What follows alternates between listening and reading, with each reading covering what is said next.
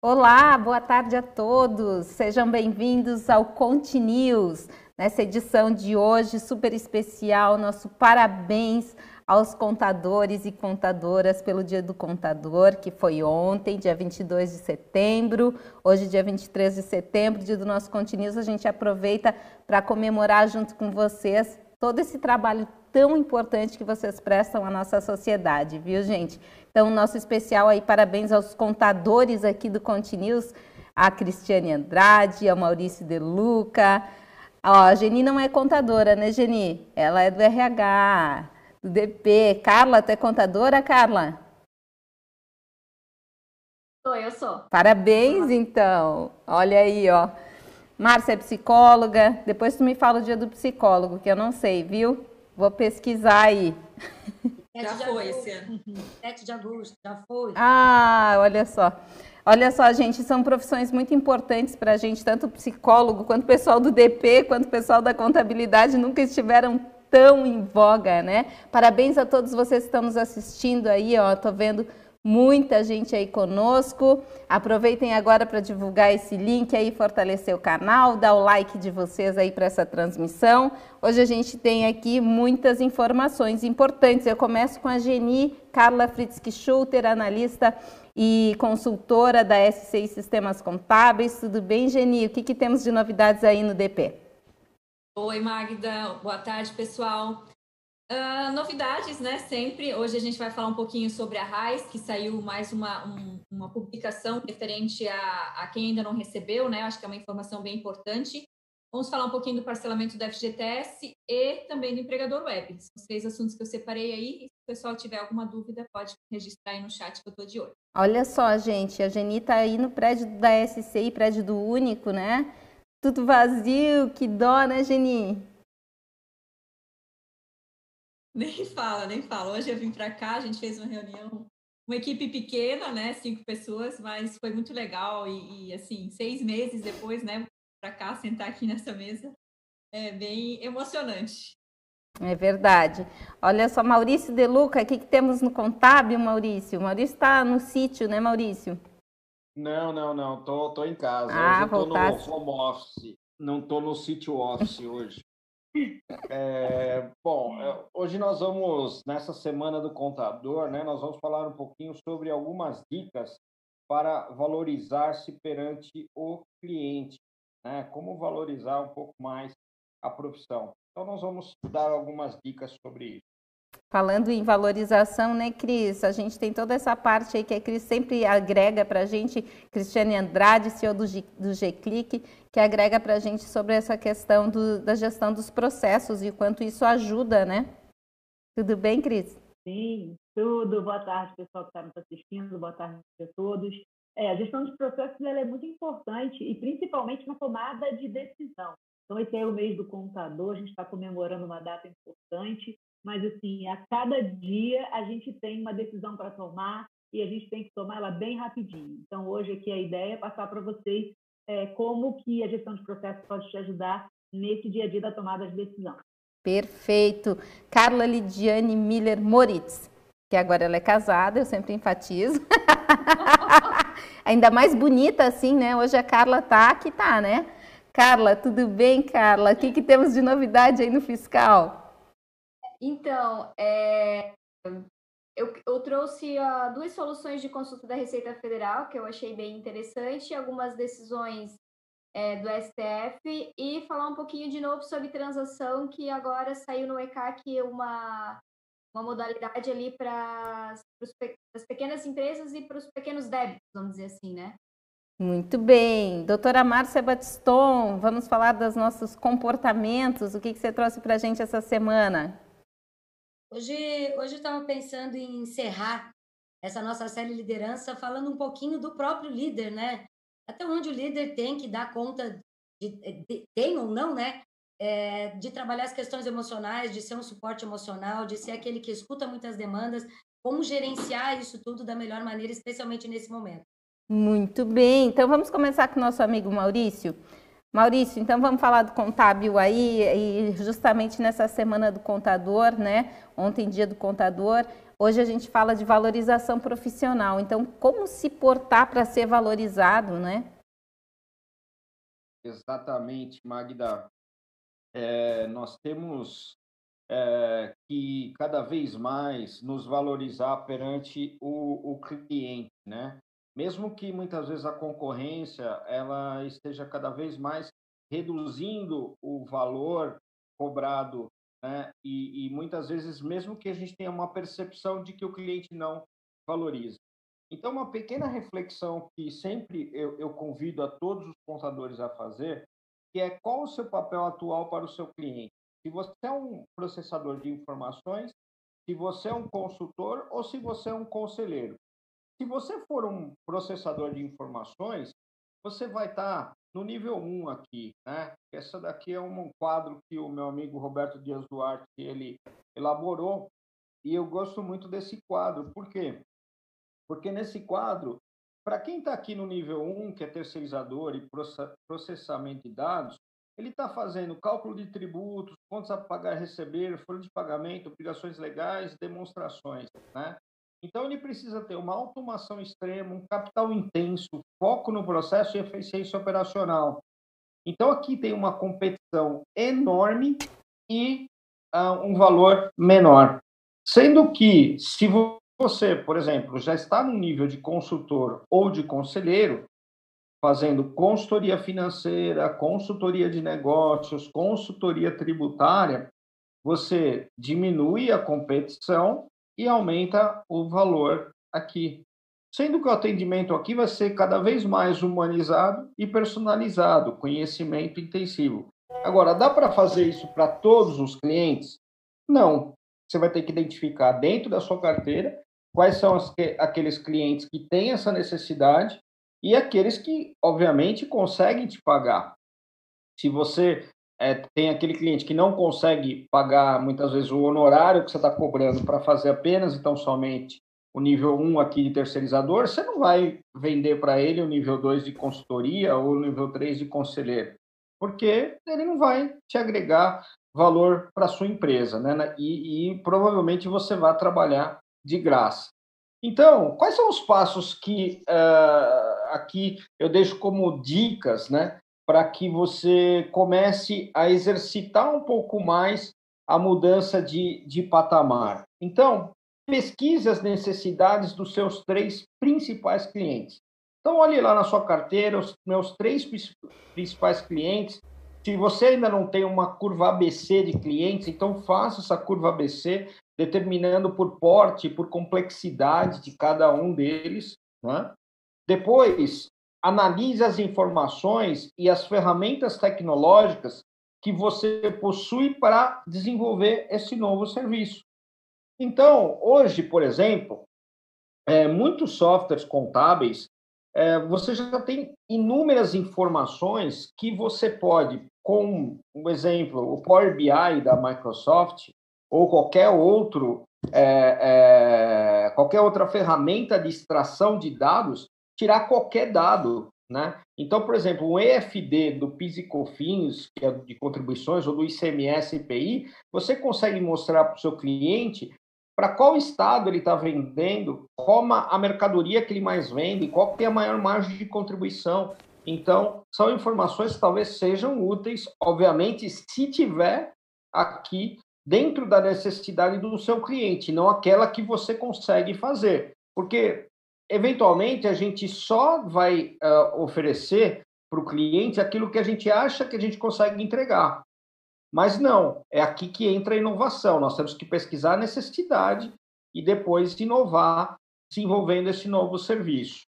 O terceiro passo é fazer pequenos testes com seus clientes. Convida esses clientes e fala assim: olha, é, é o seguinte, eu estou desenvolvendo esse novo serviço, eu não vou te cobrar nada por causa disso, e aí eu queria testar esse serviço com você. Aí faz um, dois, três, quatro meses esse serviço com ele, e aí você vai é, é, arrumando o processo, né? Você vai testando esse processo e você vai também é, modelando esse processo, né? Depois escreve esse procedimento e inicia esse novo serviço gratuitamente por um determinado período. Fala, olha, por um determinado período eu vou te dar esse serviço por três, seis meses, enfim, de acordo com o, o que você consiga absorver esse serviço dentro do seu escritório, e aí você oferece para ele. Passou lá o quarto mês, o sétimo mês, que já passou do gratuito, você chama o cliente para tomar um café no seu escritório ou via Zoom ou, ou, qualquer outra ferramenta virtual e fala: olha, como é que está isso? Podemos cobrar? A gente pensou nisso e tal. Se ele enxergar que há valor agregado, com certeza ele vai pagar, né? Olha só, isso, isso que o Maurício está falando é aquele. Lembra da, da propaganda? Mal acostumado, você me deixou? é por aí, né, Maurício? Exatamente. E aí depois você vai oferecer aos demais clientes, né? Lembrando-se sempre em manter um padrão para atender o máximo de clientes possíveis e ajustando o procedimento sempre. O que, é manter o padrão, tá? Não adianta você customizar o serviço para cada cliente que você tiver. Porque se você customizar para cada cliente que você tiver, a sua limitação de atendimento ela vai ser cada vez maior. Tá? Então você tem que diminuir a limitação e investir em tecnologia. Né? Hoje a tecnologia ela está mais acessível do que há uns anos atrás, né? Então, e a empresa contábil precisa também investir em tecnologia, tá? Então, é, esses são cinco passos para valorizar essa profissão e é, quem quiser mandar alguma dúvida, tiver alguma dúvida sobre isso, quiser mandar algum depoimento, aqui está o meu e-mail, mlugon.conferironline.com.br. Muito obrigado, Magda. Obrigada, Maurício. Achei super prática essas dicas que você passou, bem fácil de implementar, né? São, é só, só questão tecnológica que demora um pouquinho mais. Parabéns. Ó, o Osório entrou aqui. Oi, Osório. A Maria Ferrari também sentiu falta da Geni semana passada, falando aqui. O Osório disse que era para a gente fazer uma menção ao Dia dos Contadores. Você chegou atrasado, Osório. A gente já fez, mas parabéns para você aí também. Cris, vamos falar de gestão então, minha amiga? Vamos sim, Magda. Deixa eu compartilhar minha tela aqui com vocês.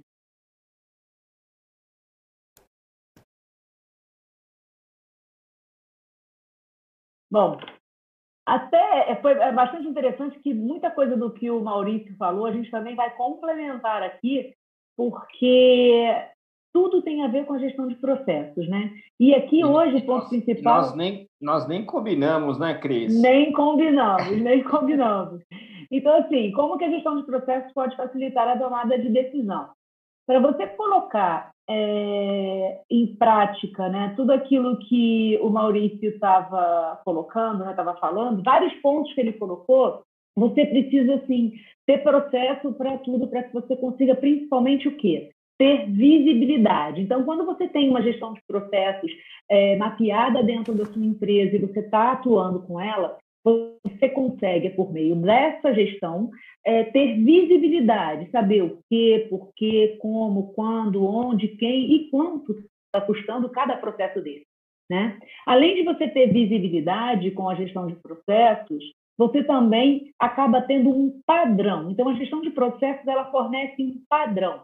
Maurício estava falando sobre a questão é, de você ter uma padronização para o máximo de, de, clientes, né? Porque senão você vai personalizar para cada cliente, você vai customizar um serviço para cada cliente. Então, a gestão de processos ela permite que você avalie e tenha um padrão para cada cliente. Esse padrão pode ser um padrão de execução, pode ser um padrão de entrega, pode ser um padrão, por exemplo, quando um cliente entra no seu escritório, como que você vai, vai mapear as características que ele tem, por exemplo, porque para agir como um consultor, ou no nível 1, ou nível 2, ou nível 3, todos eles você precisa entender para quem você está prestando serviço, né? Então, com a gestão de processos, ele vai permitir eh, que você tenha esse padrão e que lá na frente eu vou mostrar os benefícios para vocês disso no dia a dia do contador. Mas o padrão é óbvio, você consegue saber para quem você está trabalhando, você segmenta por área, você pode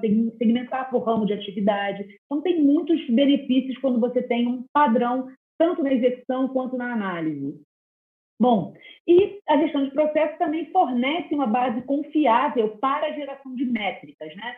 É importante sempre lembrar que a gente consegue medir, é, a gente consegue identificar se a gente está melhorando ou não através das métricas, da medição. Eu preciso medir ah, como eu estava, como eu estou e, óbvio, saber para onde eu quero ir. E aí, fornecendo a gestão de processos, ela traz isso, porque você começa a ter um mapeamento, visibilidade, você tem um padrão, e quando você tem um padrão, fica muito mais fácil você poder tirar as métricas, porque é como um banco de dados. O banco de dados ele tem é, características que precisam ser preenchidas, né? como se fossem colunas que precisam ser preenchidas.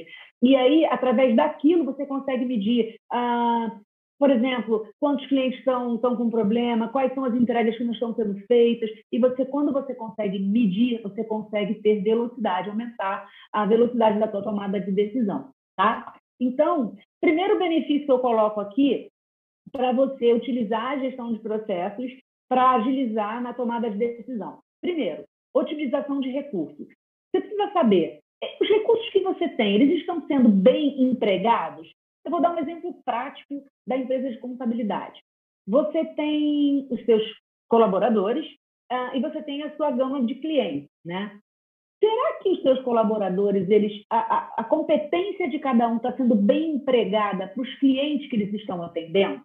Então, essa é uma dúvida muito comum para gestor e para líder de empresas de contabilidade. É você conseguir entender quais são as pessoas que estão executando é, para qual tipo de cliente. Então, quando você tem uma gestão de processos bem definida, você, obviamente, vai conseguir enxergar isso.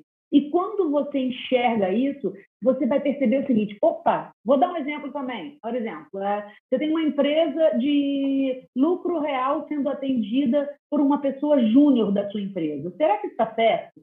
Né? Será que você não está é, trazendo uma má qualidade para o seu serviço por essa pessoa não ter conhecimento necessário para estar tá atendendo? Outro problema, você tem uma pessoa sênior, uma analista sênior na sua empresa, que está fazendo uma empresa super simplesinha, pequenininha. Será que você não está desperdiçando esse recurso dessa pessoa com uma empresa que poderia estar sendo atendido por um júnior? Então, é, quando você começa a usar a gestão de processo, você consegue tomar essa decisão de forma muito assertiva, que é entender quem está fazendo o quê e alocar de forma correta. Então, a otimização de recursos, e quando eu falo recursos, gente, eu falo recursos porque o maior recurso que a gente tem hoje são os nossos colaboradores, né? Então, como eles trabalham e como eles executam isso faz muita diferença no dia a dia. A mesma coisa é como eles atendem o cliente. Então, otimizar, a otimização de recursos é um negócio que vai te trazer a rentabilidade financeira, vai te trazer melhor, maior satisfação do seu colaborador, porque ele vai estar fazendo empresas de acordo com o conhecimento que ele tem, isso traz um desafio e traz um crescimento também pessoal, tá? E, obviamente, um crescimento financeiro para sua empresa, porque você vai poder alocar ele para um cliente que vai estar remunerando muito maior, muito melhor. Bom, segundo ponto é redução de erros.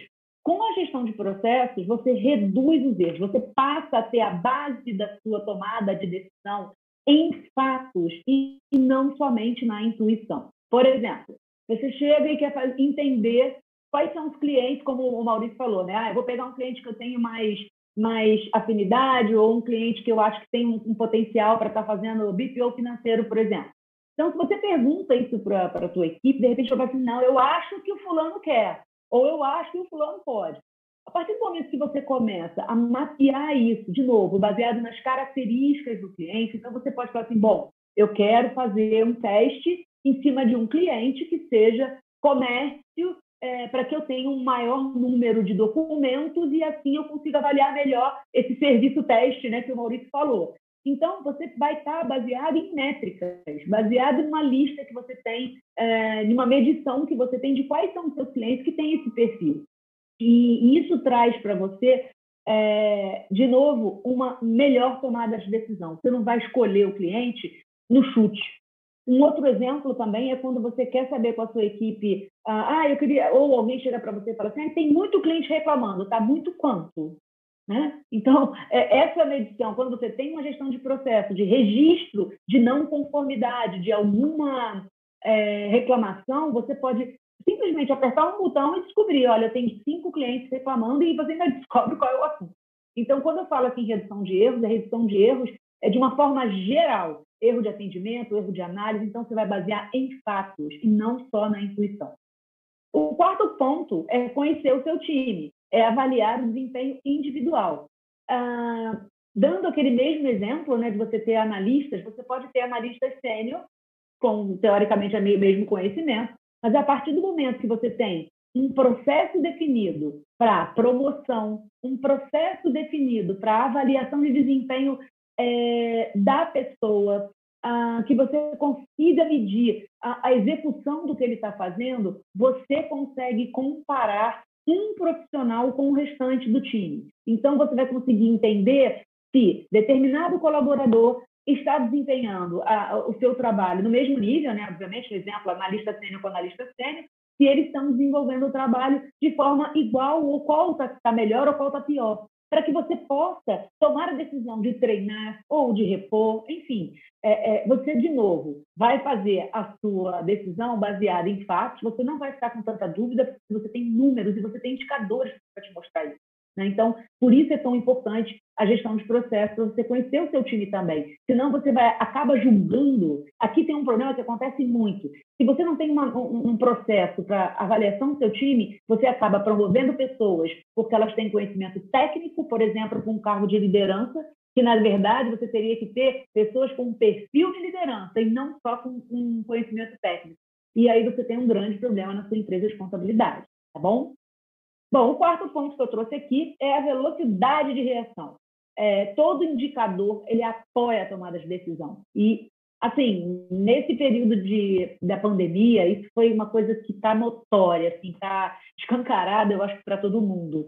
Quem tinha informação à mão pôde tomar decisão de forma rápida e assertiva e reduzir riscos, impactos, inclusive até nesse, nesse momento aumentar até a capacidade produtiva ou a receita.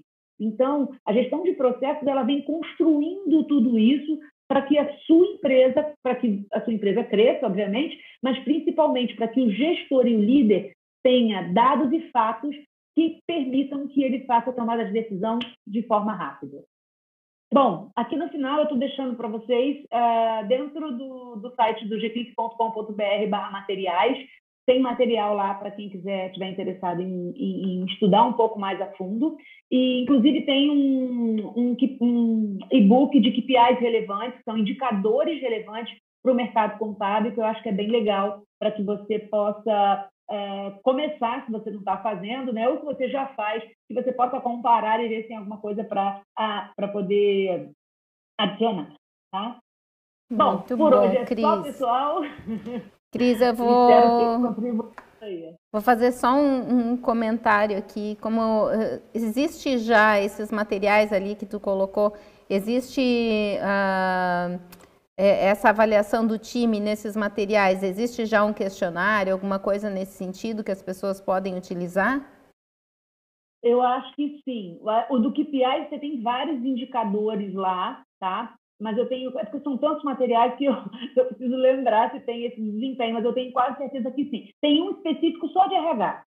Ah, muito certeza, bom, muito tá? bom. Específico só de RH, para poder é, amparar o gestor contábil de como ele deve proceder, quais são os, os procedimentos, quais são os processos que ele deve montar, sabe? Porque isso ajuda muito, porque o contador acaba é, tendo uma equipe, às vezes, com pessoas boas alocadas em departamentos ou em posições erradas. Equivocado. E isso atrapalha muito, muito o, dia a dia da empresa de contabilidade. Eu vou baixar, tá? Porque eu quero também. pega lá, pega lá que você vai gostar. Olha só, gente, na próxima quarta-feira, antes do Continuous, às 16 horas, vai ter uma live do Sescom São Paulo. A gente vai retransmitir no YouTube do Contabilidade na TV Vai ser muito bacana, que vai trazer diversos recursos para ajudar as micro e pequenas empresas de contabilidade, empresas menores de contabilidade, com relação a todo esse movimento que teve de home office. o SESCOM, junto com o CRC, eles detectaram que 75% das empresas de São Paulo não tiveram condições de fazer home office, né? Então, essas empresas é, foram criadas diversas ferramentas para ajudar essas empresas. Essas ferramentas vão ser apresentadas na próxima quarta-feira numa live no YouTube do Sescom São Paulo. A gente vai retransmitir, ok? Então, fica esse convite para vocês. Eu vou pedir para a Andriele colocar o link ali para o pessoal se inscrever e participar, receber as informações também depois com esse passo a passo do que, que vai precisar e tudo mais para obter esses recursos.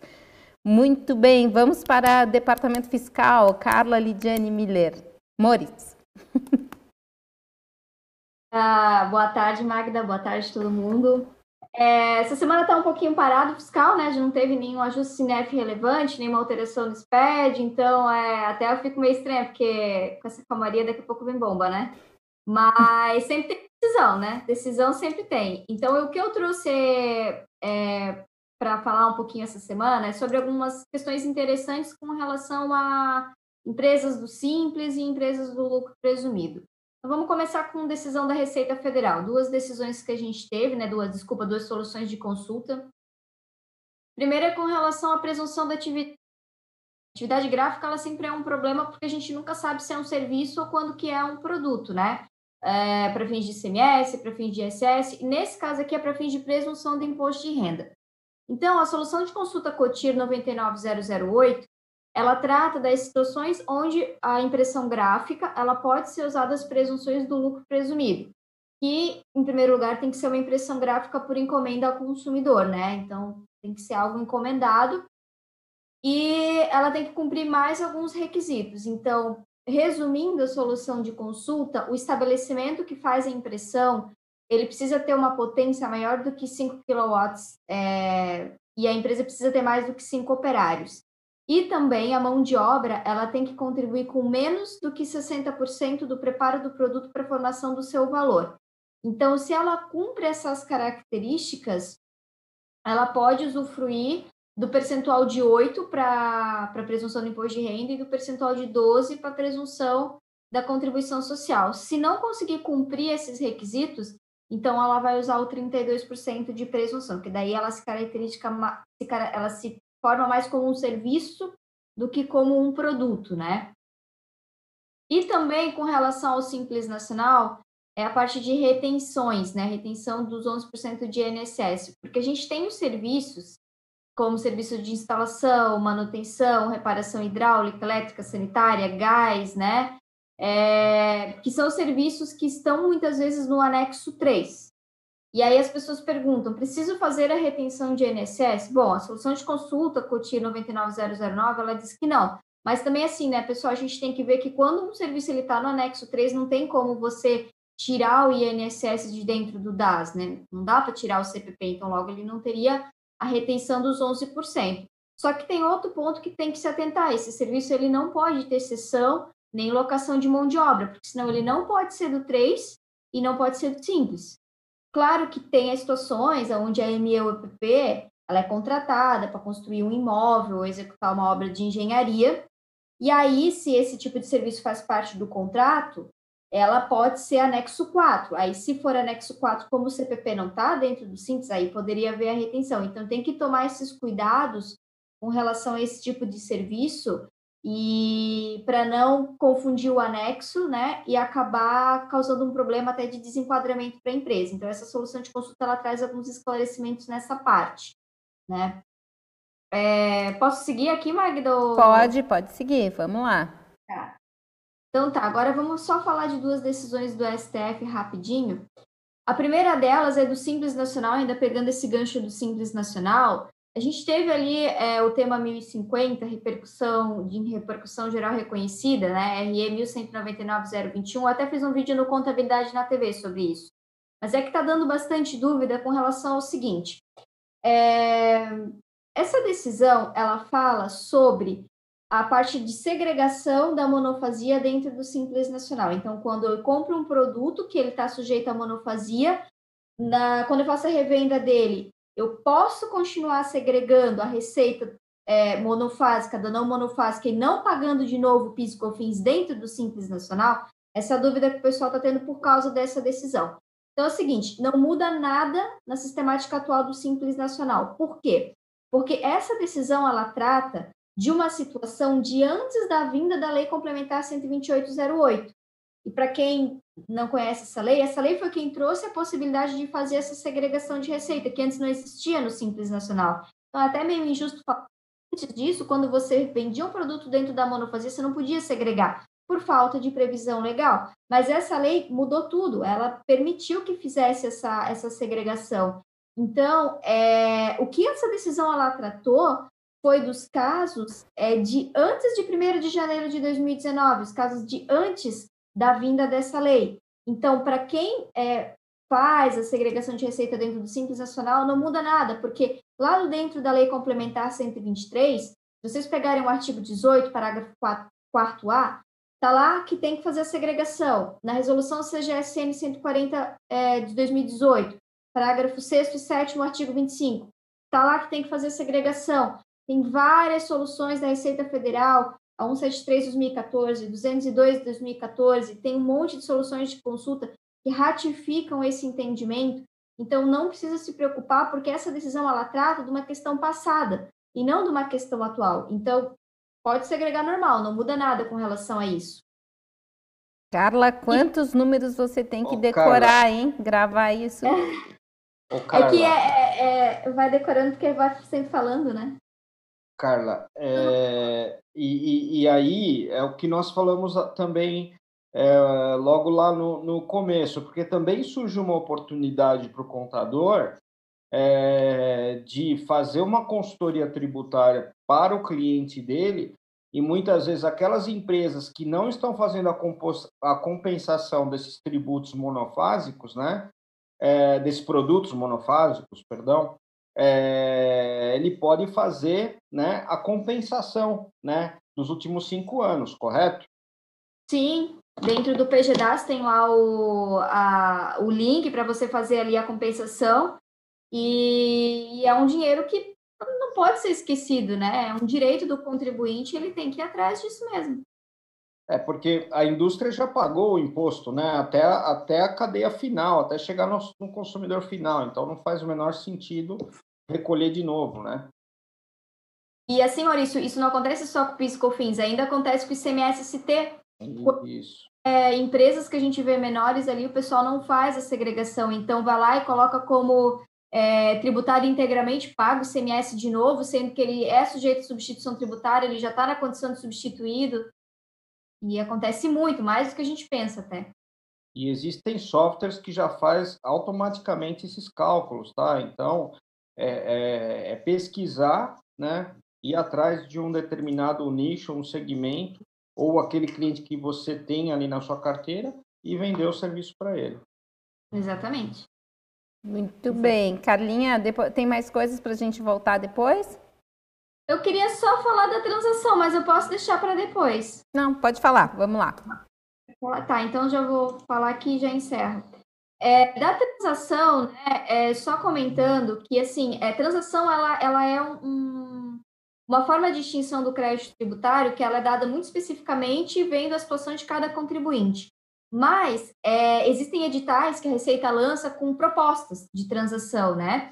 Então, ela lançou agora e já está disponível dentro do ECAC. Se vocês entrarem lá no pagamentos e parcelamentos, vai ter uma opção nova que é para transação de pequenos valores. Então, assim, tem quatro modalidades, dependendo do, tempo de pagamento que você vai fazer, você pode ganhar até 50% de redução do valor do débito, né? Então, vale muito a pena aí quem está com aderir à transação, ainda não aderiu, está pensando, dá uma olhada nas propostas lá do, do edital de transação número 1 2020, e porque ele vale muito a pena, né? Só que ele tem alguns poréns, né? são para débitos que estão no contencioso administrativo, né, no valor de até 60 salários mínimos. É, isso por lançamento fiscal ou processo administrativo individualmente considerado. E também ele não aceita os débitos do Simples Nacional, apesar de ele ser um, um, uma transação voltada para empresas de menor porte, né? Pessoas naturais, microempresas ou empresas de pequeno porte mas é, para débitos passados é interessante dar uma olhada se, se, a transação não vale a pena, né? sempre interessante comentar essas opções novas que vem, porque pode ajudar. Muito obrigada, Carla. Muito bom as tuas informações. Falando em informação, gente, começa amanhã a segunda imersão em compliance contábil. Então, quem está preocupado aí com a Lei Geral de Proteção de Dados, se inscreva, é com o nosso amigo aí, Luiz Fernando Nóbrega. A Geni vai fazer esse curso, né, Geni? É... Na verdade, ele não é sobre Lei Geral de Proteção de Dados, mas explica todo o compliance necessário para você aplicar a Lei Geral de Proteção de Dados. E é um time muito bacana que vai fazer esse curso. Começa amanhã, são, acho que são quatro ou cinco encontros, das oito ao meio-dia, todas as quintas-feiras, né? É isso? Exatamente isso. E aí, Jenny, como é que está a expectativa para o curso? Ah, tô bem. Quero só ver o que, que vai ter, mas estou bem animado. Vamos ver o que, que vai sair amanhã. E aí, tendo novidades, eu trago para vocês. É isso aí. Então, por que, que a Geni está respondendo menos o WhatsApp de vocês? Por que, que a gente não pode dar o e-mail da Geni? Por que, que a Geni está menos no Instagram? Porque a Geni tem que estudar, gente. Tem coisa nova vindo por aí e a gente precisa estudar, não é isso, Geni? É isso mesmo, a gente fez uma live ontem, né? Então a gente está pretendendo fazer essas lives quinzenais justamente para. Tinha muita pergunta, né, Magda? Onde tinha muita pergunta ainda, muitas dúvidas, mas realmente não dá mais para ficar respondendo no particular, eu não dou conta, não. Então a gente vai fazer essas lives aí para ajudar o pessoal. E ter toda quarta-feira aqui no Continuous, né? É isso aí. E, e, o, e o bom, Magda, é que é, a, se a Geni vê que, que algo na LGPD não é aplicável ou não dá para aplicar, ela já liga para o Paulo Guedes e já, já fala para mudar a lei já. Como ela assim lá come, então. É, é linha direta, linha direta com o governo. É. Ai, muito bom. Ô, Geni, então vamos aí, vamos falar com o pessoal o que, que eles estão com dúvida aí. Tem muita gente mandando pergunta para você. Já explicamos a primeira parte, então não dá para passar e-mail da Geni, gente. Ela nem vai olhar, tá? Fala aí, Geni. E-mail mesmo, não tenho olhado mesmo. Mas vamos lá, vamos falar sobre a primeira parte que é a raiz, né? Então, assim, ó, pessoal, muita gente com dúvida, até a Mary Ellen colocou ali uma, uma questão que é justamente o que eu iria trazer aqui hoje, né? Geni, boa tarde. Esse pessoal que não recebeu o PIS por causa da falta de entrega do E-Social, se foi entregue agora antes do dia 30 do 9, eles vão receber em novembro?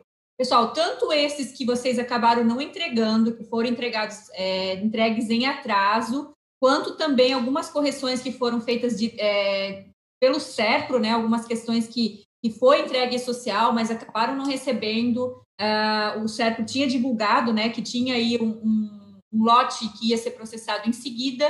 Ele estava previsto é, para receber a partir do dia 15 do 9, mas isso não aconteceu, tá? Então, assim, ó, eu vou até colocar no chat ali agora um link que foi, é, a gente até conversou com o CFC para que eles buscassem uma informação é, do, do governo em relação a isso e publicasse oficialmente. Então, tá ali o link. Ele fala que é, tanto esse segundo lote quanto esses extemporâneos vão ser pagos a partir do dia 4 de novembro. Então, Ellen, sim, tá? Para a tua resposta, sim, eles vão receber a partir do dia 4 de novembro. Infelizmente, não foi possível fazer o pagamento agora a partir do dia 15 de setembro, como foi previsto. Eles vão entrar só a partir do dia 4 de novembro. Tanto esses que ficaram para entrega em atraso, quanto também as correções que foram feitas pelo, pelo SERPRO, né? Demissões, é, demissões que, que é, pessoas que foram demitidas em 2020, é, todos esses essas correções, então, vai entrar agora é, só em novembro, tá? Vão receber em novembro. Então, quem estava esperando aí, que a gente já tinha anunciado que seria para setembro, coloquei o link, link, ali, então ficou para novembro, tá bom? Então, quem não recebeu e tem direito vai receber no segundo lote, o lote dos extemporâneos, que vai ser a partir de 4 de novembro. Certo? Uh, falar um pouquinho aqui do, do parcelamento do FGTS. Então, na verdade, assim, ó, a gente está aguardando é, algumas questões da Caixa, tá? Segunda-feira eu fiz um, um, Eu reuni 10 questões, 10 perguntas, 10 problemas mais frequentes, passei para a Caixa e essa semana ainda eles devem me dar a resposta. Eles estão trabalhando numa é, versão, numa atualização, algumas coisas já resolveram, já trouxeram algumas soluções, mas ainda tem algumas questões, inclusive baixa de valores, depósitos, individualizações que não foram feitas, né? Até uma questão que a Maria Ferrari colocou aí no chat, ela fez antecipação do pagamento da FGTS em razão da rescisão de um colaborador. O sistema disponibilizou apenas as competências de abril e maio, contudo, a competência de março ainda não foi individualizada. Realmente, né, não foi individualizada, mas com, as, com o pagamento das primeiras parcelas, é, março já acabou entrando nesse pagamento, né? O que não aconteceu foi justamente é, o valor ter entrado na conta do empregado, mas não é por isso que você vai ter que pagar novamente. Então, é só uma questão da Caixa fazer individualização. Isso deve ocorrer aí, né? Já está ocorrendo para vários e deve ocorrer aí ainda durante essa semana. Eu imagino que eles finalizem finalmente essa individualização. Assim como também a baixa das parcelas que acabou não ocorrendo, quem pagou por GFIP, quem pagou por GRDE, enfim, vai ocorrer aí. Mas assim que eu tiver a resposta da Caixa dessas questões, a gente vai fazer uma publicação, né? A Magda vai mandar ali no, no grupo do Telegram. Então, quem tiver inscrito, quem estiver acompanhando, vai receber. Então, vai ser bem interessante aí, muita gente procurando resposta em relação à Caixa, né? Eu é, não recebi, né? Minha, minha intenção era receber até hoje, mas acabei não recebendo. Então, assim que receber, eu já publico e mando para todo mundo. A gente já está com essa publicação segurando desde sexta-feira, né, Geni? Começou na sexta-noite. Vamos publicar no é. sábado, a resposta não veio. Daí a Geni fez mais perguntas durante a semana para implementar isso daí. E olha só, gente. Foi bem isso, Magda. A intenção era essa, de publicar referente a. Ah, tem uma questão que eu, que eu justamente vou falar aqui, que era a questão que eu queria publicar, mas acabei colocando mais e estou esperando a resposta. Mas eu vou falar uma coisinha que o pessoal acabou recebendo um comunicado, tá? Dizendo que estava entrando no CADIM, no cadastro da dívida ativa do FGTS. E aí muita gente apavorado, o que, que é isso, o que, que é isso, né? É, é por causa do parcelamento, não é? Enfim, reportei para a Caixa, se eu não me engano, na sexta, e eles me disseram, Geni, tá equivocada, né? Fui atrás da, né? O pessoal foi atrás para ver o que, que é, tá equivocada aquela, aquele comunicado. Então, quem recebeu desconsidera, a própria Caixa vai rever isso aí e vai tirar eles do CADIM, né? Desse cadastro da dívida. Então, é só questão realmente de uma de, de alguma coisa que a Caixa mandou errado, né? Então, é só, só desconsiderar aquele comunicado. Olha só, Andriele, coloca ali o link do Telegram nosso. Sempre que a Geni tem notificações e coisas importantes, ela divulga para os seguidores da SCI, a gente retransmite no Telegram do Contabilidade na TV, tá? Então já pode seguir o Telegram nosso ali. A gente não está mais utilizando o WhatsApp, porque uma série de problemas com o nosso WhatsApp. Então agora a gente está usando o Telegram, é mais eficiente. Eu acho que vocês vão gostar, tá, gente? De de, dessa ferramenta aí que é o Telegram. É muito bacana, tá bom? Vamos lá, Geni. Tá. E referente ao empregador web, então, só falar que houve novamente prorrogação da anistia, tá? Pessoal, muito cuidado, muita gente ainda me procura querendo, ah, tem anistia, tem anistia, tem, mas eu tô sentindo assim que cada semana eles, eles querem realmente é, acabar com ela, né? Mas a gente vive insistindo porque ainda tem muita gente fazendo coisas retroativas e precisando e cancela indevidamente, enfim mas cuida com isso, tá? Ainda agora, nessa semana, a gente está prorrogado até dia 27, até o próximo domingo. É, já queria aproveitar algumas questões aqui que foram colocadas. A Mary colocou ali referente ao bem empregados que no início receberam e na prorrogação deu benefício suspenso. Não falo o motivo, entramos com recurso, mas ainda sem respostas. Gente, benefício suspenso é o motivo, né? O motivo de benefício suspenso, ele quer dizer para gente que, na verdade, não foi enviado no e-social até o dia 2 de abril. Então, é, você disse que já abriu recurso, sim, é caso para recurso, tem que ter muita, muita noção do que anexar, qual documento se anexa, né? Então, você precisa provar que ele entrou é, para o CNIS, ou pelo E-Social, ou pela GFIP até dia 4, de, até dia 2 de abril. Se não foi, ele não tem direito ao benefício. Então, eu até vou fazer um, um, um vídeo, né, um, um, áudio explicando bem sobre esse, sobre esse é, benefício suspenso, assim como a gente fez essa semana pro para o vínculo não encontrado, né, ou divergente, é muito legal esses, esses áudios porque acaba ajudando bastante, bastante gente. Que é o caso justamente que o Osório colocou aqui, que ele viu o vídeo a respeito do vínculo não encontrado, é, todos os passos ele passou, mas outros funcionários receberam e um funcionário não recebeu. Ele diz que é estrangeiro, né? E o que, que ele faz? Ele faz recurso. Assim, ó, Osório, tem que dar uma olhadinha se, é, como eu falei no áudio, né? É, data de admissão, o CPF e o CNPJ do empregador. São esses três campos que fazem o batimento para saber se, se, se ele vai encontrar o vínculo ou não. Então, se você conferiu tudo, tá tudo ok, é caso de recurso, mas eu daria mais uma olhadinha. Quando a gente, todo mundo, né, quando alguém me fala, ah, deu isso, disse, dá uma olhadinha nesses três campos. Já olhei. Aí eu peço, olha de novo. E aí vai lá e encontra alguma, alguma divergência. Pode ser que pelo fato dele ser estrangeiro tenha alguma questão aí a mais, né? Mas é bom, recurso nesse caso vai, vai resolver quando ele for analisado. O problema todo do recurso é que ele demora demais para ser analisado, né? Mas, é, como eu falei, daria mais uma olhadinha nesses três campos: CNPJ, né, o identificador do empregador, o CPF do empregado e é, a data de admissão. São esses três campos, tá? O Anailton também, a Newton também fala sobre a funcionária na suspensão anterior está com benefício suspenso, fiz recurso, está em análise. Agora fiz suspensão em 1 de no, um do 9 e consta como suspenso o que fazer. É caso de recurso, é o mesmo caso da, da, da Mary sobre é, provar que ele entrou na base do CNIS até 2 de abril, seja pelo E-Social ou pela GFI. E por último, a Josi tinha colocado aqui se não tem como parcelar GRU. Josi, não tem como parcelar GRU, mas a GRU pode ser paga até 31 de dezembro, pelo menos. Então, se você não tem como pagar agora, né, o empregado não tem como pagar agora, pode deixar para pagar um pouco mais para frente. É a mesma coisa que parcelar, né? É, vai guardando dinheiro esse mês, mês que vem, e aí paga tudo lá em dezembro, é, sendo que vai ter o índice atualização do IPCA, né? Então, tem atualização que está previsto na legislação. É isso que eu tinha captado ali do, do chat, Magda. Não sei se apareceu mais alguma coisa. Apareceu, mas depois tu fala. Vamos ouvir a Márcia aí. É, tá quero bom. lembrar, pessoal, que fiquem atentos aos eventos no site da SCI, sci.com.br. Tem lá a aba de eventos. Sempre que a Geni for fazer live, vai estar lá, tá?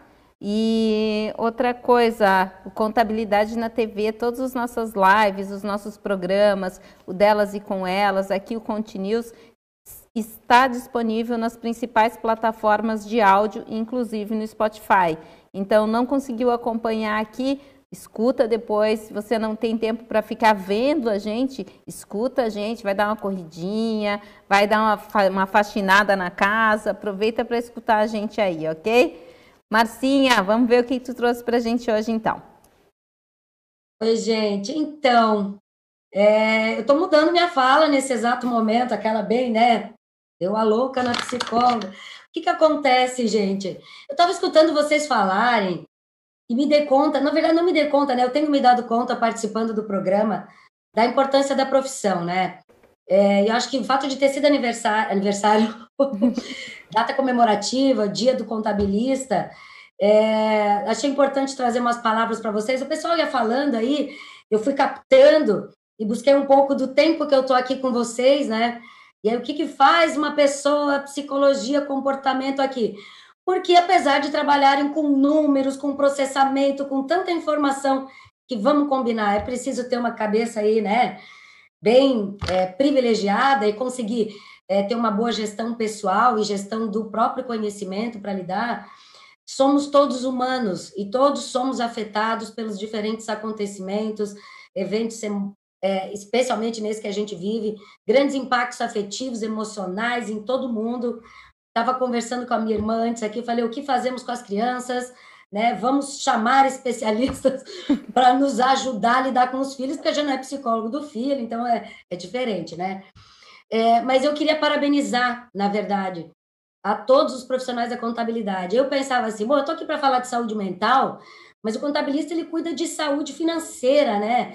A gente está falando é, de como as pessoas fazem a gestão é, das suas próprias empresas. Então, se a gente pensar na contabilidade como é, algo que está na base é, do funcionamento do país, das pequenas às grandes empresas, é, a gente pode dizer que é um profissional que ele tá, ele, ele é uma chave essencial nessa engrenagem para esse funcionamento é, eficiente para o país andar, né? E aí eu estava ouvindo também vocês falando aqui a Geni, ah, a Geni não é contabilista. Mas, gente, a Geni é a pessoa que a gente fica esperando. Então, assim, ó, os, as diferentes formações que compõem essa atuação dos administradores, é, dos, dos, dos, técnicos aí é, na, nos aparelhos, e eu, vocês aqui vão saber mais. Estava ouvindo o Maurício falar da questão da tecnologia, então, assim, é, como a gente consegue, dentro de uma empresa, manter a motivação, e a motivação, ela é muito mais interna, tá? Porque se o processo é difícil, eu não tiver motivação interna, no primeiro obstáculo eu desisto. Muitos aqui estão ouvindo e são só eles a sua empresa de contabilidade, né?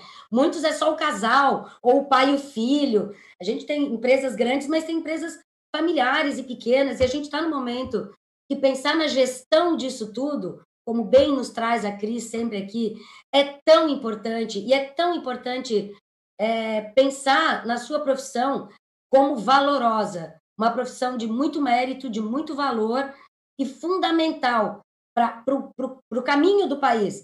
E, e, assim, ó, quando a economia não está boa, famílias não estão boas, relações não estão boas, amores às vezes não se sustentam. Então, é, ter essa. Hoje o Maurício trouxe umas dicas, e assim, não posso não falar disso, porque como valorizar a sua profissão? Eu tenho um amigo, tenho alguns amigos contadores, e tem um deles que eu falei assim: quem sabe você faz as minhas contas? Eu não tenho muita conta. Daí ele me falou o valor que ele cobrava mensal. Eu falei, nossa, vamos negociar isso. Ele disse, não, eu negocio com você o que eu posso te oferecer, mas esse é o valor do meu trabalho.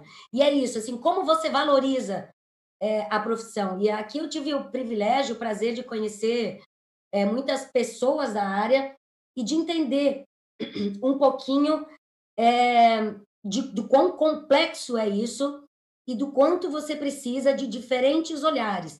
Então, eu vinha falando sobre liderança, mas eu acho que é, essa liderança está dentro de cada um que trabalha com a contabilidade, porque quando você fecha a folha de um cliente seu, você tá, pode trabalhar numa empresa, mas é você com ele.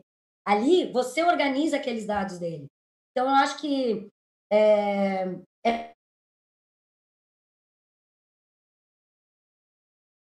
Geni, tá todo mundo aí? Só a Márcia que travou? Então tá. Então vamos aproveitar a travada da Márcia, vamos responder mais umas perguntas aí, Geni. Depois ela volta para fazer o fechamento. Fazem muito aqui é. Márcia, gente... só te avisando, Oi. tu travou, tá? Perdemos bastante do seu discurso. Sério? Não foi muito, não. Não, foi. Foi muito, não, Magda. Eu vou, eu vou finalizar, porque essa minha irmã, Deus, tá louco. Depois eu vou conversar com ela no privado, tá? É, é, vocês trazem algumas coisas, eu acho que algumas coisas importantes. Qualificação profissional, tecnologia, é, mas fundamentalmente gestão. Gestão de gente, gestão de processo, gestão de relação. Gestão. E gestão tem a ver com relação, com comunicação, com comportamento. Então, é, eu vou, vou, devolver a palavra a Geni, mas é, eu deixo para falar o que eu tinha para falar na semana que vem, porque gostaria de dar essa palavra de apoio e motivação a todos vocês, porque a gente precisa, tá? A gente precisa, eu acho que estarem todos aqui falando e dispondo do seu tempo, e muitos assistindo, e a Magda agora falou, nossa, a gente vai estudar, e aí a Carla, que a gente vê aqui, ó, jovem contadora, trabalhando aí nessa área, a Cris com baita de um conhecimento, ajudando as empresas a gerir melhor, melhor os seus negócios. O Maurício com um monte de dica de um empresário que está nessa área, que entende desses processos. Então, o que, que eu vou dizer para vocês? É, o caminho nem sempre é fácil, mas o protagonismo, ele exige certa dose ou uma grande dose de motivação. E ser protagonista, gente, é ser protagonista da nossa história. Eu não preciso aparecer na TV, mas se eu me sentir muito bem e realizada e com uma satisfação plena naquilo que eu faço, está muito que bom. É, então, nesse momento, é, eu desejo a todos os contadores que estão nos ouvindo aí que tenham um ano maravilhoso, é, que consigam ajudar as empresas e estar tá junto aí com é, essa reorganização de cenário que a gente está tendo e que se mantenham motivados, né? É, vocês merecem parabéns pelo dia de vocês de ontem. Tá dado aí os meus parabéns. A minha outra fala, eu falo semana que vem. Tá Muito bem! Olha que homenagem linda! Parabéns, viu, Márcia? Parabéns. É um prazer para mim estar aqui no meio de vocês, tá? Obrigada. eu também sempre falo isso, porque eu não sou contadora, sou publicitária, sou jornalista e conviver com os contadores transformou a minha vida. É muito legal. Vocês são pessoas maravilhosas, viu? Acreditem, vocês são especiais. Vamos lá, Geni. Tá, peguei mais umas questões aqui. É, a Maria Flor perguntou como é que faz quando acaba a redução, né? Na verdade, você tem que voltar à jornada e o salário integral, né? E mandar para o E-Social o evento 2206, que é o evento de alteração contratual, voltando é, para o salário que ele é, né? A jornada, o salário, enfim. Assim como você faz uma redução, você faz novamente a, a, a volta para o salário integral. Uh, algumas eu já respondi aqui no chat, deixa eu ver aqui. Uh, a Maria, a Mary, né, falou que a empresa é do Simples e a Cefip foi entregue até 2 de abril. Então, ok, abre o recurso e anexa justamente esse documento da, da GFIP para aprovar isso, né, para... É o recurso justamente com o anexo. Só lembrando que o que você anexa no, no recurso, o empregado também visualiza esse documento na CTPS digital dele. Então, muito cuidado, né? GFIP a gente sabe que tem mais de um empregado, ele acaba é, visualizando esse documento lá. Então, é só, um, um, uma dica aí que eu dou, tá, né? Uh, deixa eu ver o que mais. A Daisy, sobre empregador web funcionários que não receberam desde julho, que consta parcela emitida com número de lote, o funcionário não recebeu. Pessoal, tanto parcela que estão como devolvida ou que estão como emitidas e que não foram pagas, elas vão ser pagas. Não precisa abrir recurso, não precisa cancelar, não precisa fazer nada. Quando vão ser pagas, né? Aquela pergunta. Já era para ter acontecido final de abril, é, início de setembro, a gente está indo para final de setembro e nada ainda. Hoje, né? Ontem até tinham me passado, ah, isso vai demorar mais algumas semanas. Eu falei, não, gente, não tem como, né? Vamos rever isso aí, vamos ver o que, que dá para fazer. Hoje está tendo uma, uma reunião sobre isso. Quem sabe a gente vai ter um retorno aí com a data certa entre hoje e amanhã, e se tiver, eu publico também, né? Toda novidade nesse sentido a gente tem publicado é, pelo Telegram, todas as mídias sociais aí da SCI do Contabilidade na TV. Então acompanhem que vocês vão ficar sabendo disso, tá? É, deixa eu ver aqui. O RW Contábil, suspensão com média de salário 1.790, o benefício seria próximo de 1.375, não está recebendo, mas está recebendo só 964. Além de estar errado, ainda está pagando menos de um salário. O que fazer? É, tem que verificar a questão de se não foi, talvez, suspensão, né? Quando é empresa maior de 4 milhões e 800 mil no faturamento, ele paga só 70%. Dá uma olhadinha se não é o caso e se não foi informado justamente o faturamento errado. E aí também já me perguntaram quando é que eu vou poder retificar o faturamento que eu informei errado no empregador web. Também é uma das questões que está aí pendente, está no backlog do DataPrev e a gente deve ter aí essa semana uma previsão de quando eles vão liberar. O, o, detalhe é, não tem como fazer ainda, e a pergunta que fica é quando, quando teremos a oportunidade. Não sei ainda, mas a gente está cobrando um prazo, tem 15 itens aí de pendências no, no, no, no né, na nossa lista de pendências, que a gente está cobrando pelo menos um prazo aí para eles, é, para a gente poder é, disponibilizar para vocês para ficar mais fácil, né? Não dá para ficar toda semana perguntando quando, quando, quando, é, se a gente tiver um prazo, já fica mais fácil de trabalhar, tá bom? Muito bom, Gini. Tem mais alguma coisa aí? Ou já passou? Acho que é isso. Legal, gente, ó. Então, lembretes para vocês. Primeiro, fiquem atentos lá no site da SCI, sci.com.br, lá onde tem eventos, para saber quando tem lives da Geni, ok? Outro, outra coisa importante, um abraço para o nosso amigo Everton Gentilin, que hoje tava, não pôde estar conosco, ele não estava se sentindo bem. Carla, nosso muito obrigada a você que veio substituir o Everton hoje, né? É um time aqui, né, gente? A gente vai trocando, mas o importante é a informação chegar aí para vocês. Ó, o Monelo estava aqui no chat, ele já colocou, ó, semana que vem ele vai falar sobre fundos patrimoniais. Então já fiquem atentos para esse conteúdo da semana que vem aqui no Continuous. Outra coisa importante, amanhã tem delas e com elas às 16 horas aqui no YouTube do Contabilidade na TV e nosso tema é intraempreendedorismo. O nome é cumprido e a tarefa é para o teu, teu time realmente trabalhar como se fosse o dono do negócio, é a ideia, né? Então, é uma ideia que é, é executável, mas exige uma destreza, né? Então, para isso, a gente vai estar tá debatendo esse tema aqui amanhã no Contabilidade delas e com elas. E, gente, vamos ter live da doutora Márcia no Instagram. Olha só, ela ainda não divulgou, viu? Mas eu já estou falando aqui. Ela estava aqui no início. Vamos fazer, não vamos fazer? Vamos fazer sim, viu, doutora Márcia? Vamos falar sobre filhos, como mantê-los na pandemia. Tá complicado para todo mundo. Se não íamos, acabamos de ir, né? Vamos. vamos sim, é convocação, vamos lá, eu topo, porque é, eu acho que é uma grande complicação. Quem está trabalhando em casa, quem está nos ouvindo aí, deve estar tá sentindo o perrengue, a pressão de não ter todas as outras atividades que compunham o cotidiano, especialmente o cotidiano das crianças, e como está ficando a cabecinha delas nisso tudo, e a nossa, né?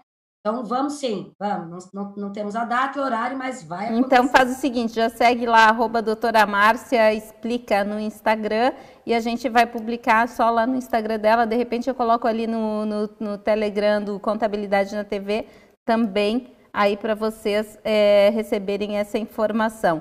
Gente, deixa eu botar todo mundo na tela aqui, deixa eu tirar esse caractere daqui.